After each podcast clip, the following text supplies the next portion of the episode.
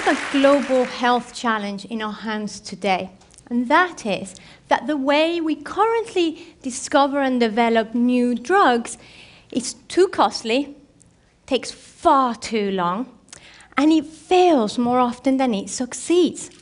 It really just isn't working. And that means that patients that badly need new therapies are not getting them, and diseases are going untreated. We seem to be spending more and more money. So for every billion dollars we spend in R&D, we're getting less drugs approved into the market. More money, less drugs. Hmm. So what's going on here? Well, there's a multitude of factors at play, but I think one of the key factors is that the tools that we currently have available to test whether a drug is going to work, whether it has efficacy, or whether it's going to be safe before we get it into human clinical trials are failing us. They're not predicting what's going to happen in humans. And we have two main tools available at our disposal. They are cells in dishes, and animal testing. Now let's talk about the first one.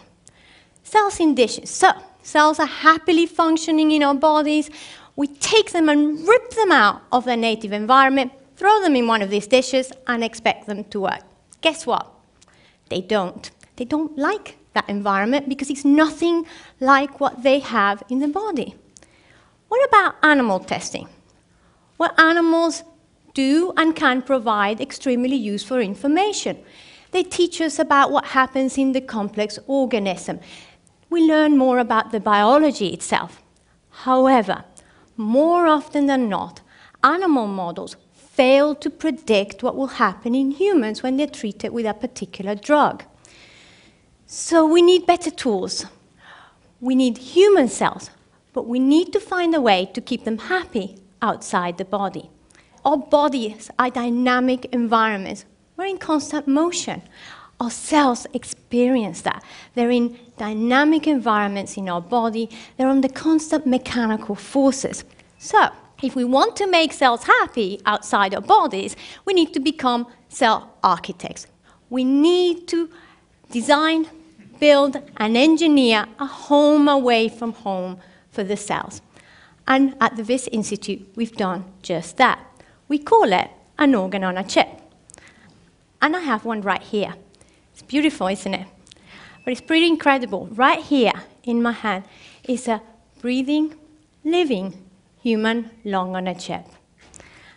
And it's not just beautiful, it can do tremendous amount of things. We have living cells in that little chip. Cells that are in dynamic environment with interacting in, with different cell types. There's been many people trying to grow cells in the lab. They've tried many different approaches. They've even tried to grow little mini organs in the lab. We're not trying to do that here. We're simply trying to recreate, in this tiny chip, the smallest functional unit that represents the biochemistry, the function, and the mechanical strain that the cells experience in our bodies. So how does it work? Let me show you. We use techniques from the computer chip manufacturing industry to make these structures at a scale relevant to both the cells and their environment. We have three fluidic channels. In the center, we have a porous, flexible membrane on which we can add human cells from, say, our lungs. And then underneath, they had capillary cells, the cells in our blood vessels. And we can then apply mechanical forces to the chip that stretch and contract the membrane. So the cells experience the same mechanical forces that they did when we breathe and how they experience them, how they did in the body. There's air flowing through the top channel, and then we throw a liquid that contains nutrients through the blood channel. Now, the chip is really beautiful, but what can we do with it?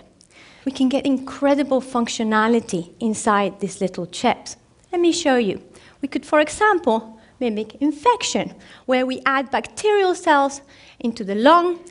Then we can add human white blood cells. White blood cells are our body's defense against bacterial invaders. And when they sense this inflammation due to infection, they will enter from the blood into the lung and engulf the bacteria.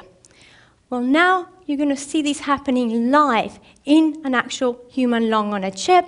We've labeled the white blood cells so you can see them flowing through, and when they detect that infection, they begin to stick. They stick, and then they try to go into the lung side from the blood channel. And you can see here, we can actually visualize a single white blood cell.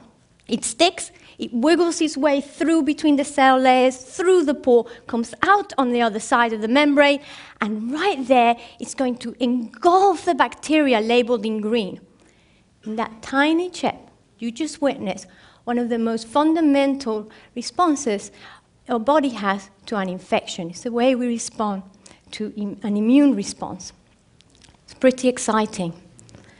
Now, I want to share this picture with you not just because it's so beautiful, but because it tells us an enormous amount of information about what the cells are doing within the chips.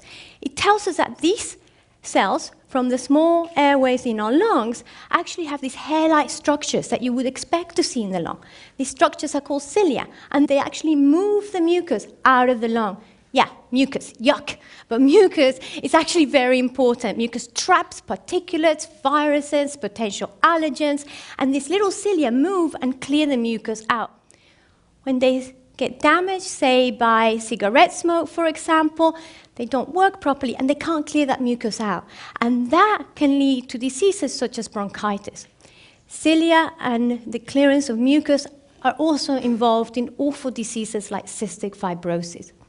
But now, with the functionality that we get in these chips, we can begin to look for potential new treatments. We didn't stop with a lung on a chip. We have a gut on a chip. You can see one right here. And we've put intestinal human cells in our gut on a chip, and they're on the constant peristaltic motion, this trickling flow through the cells, and we can mimic many of the functions that you actually would expect to see in the human intestine. Now we can begin to create models of diseases such as irritable bowel syndrome. This is a disease that affects a large number of individuals. It's really debilitating, and there aren't really many good treatments for it.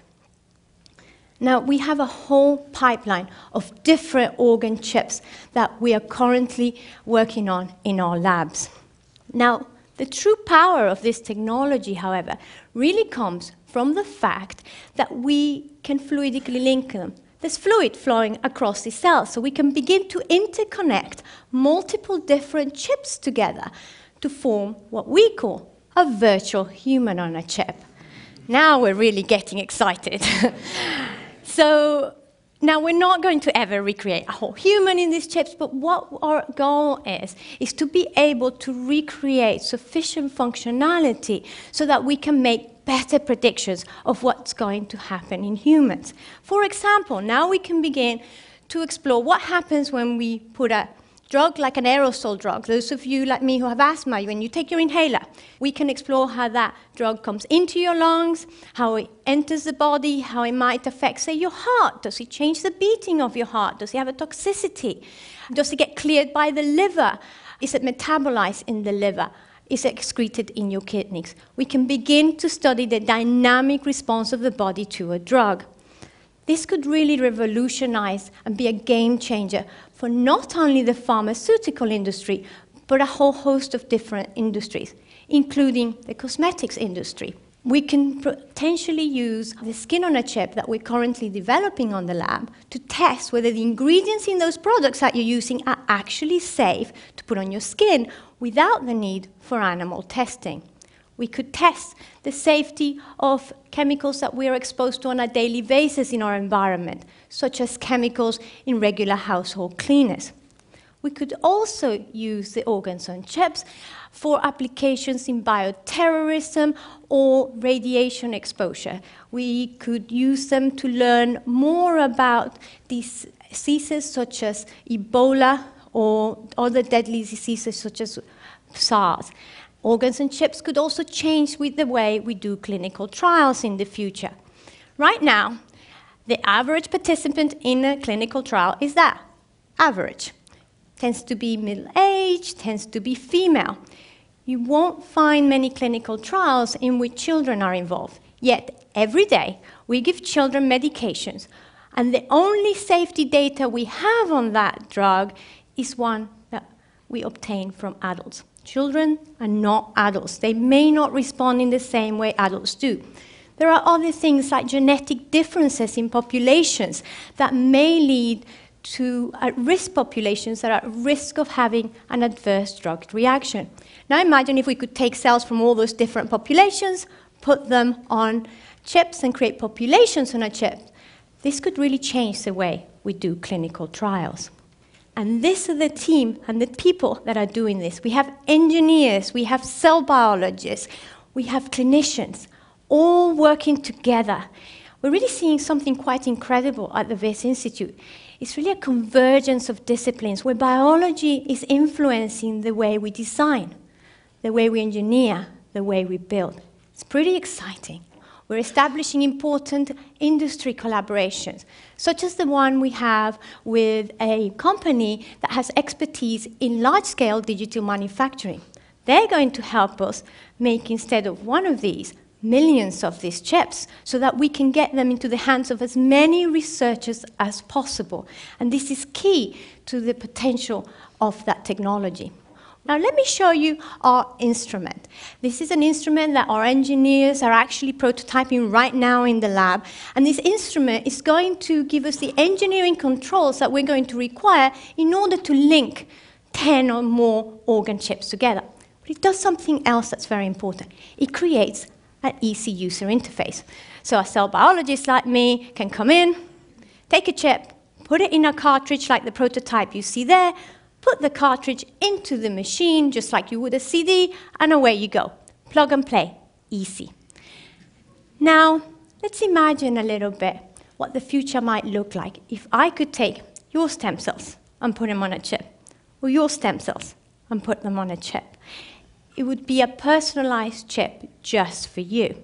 Now, all of us in here are individuals, and those individual differences mean that we could react very differently and sometimes in unpredictable ways to drugs.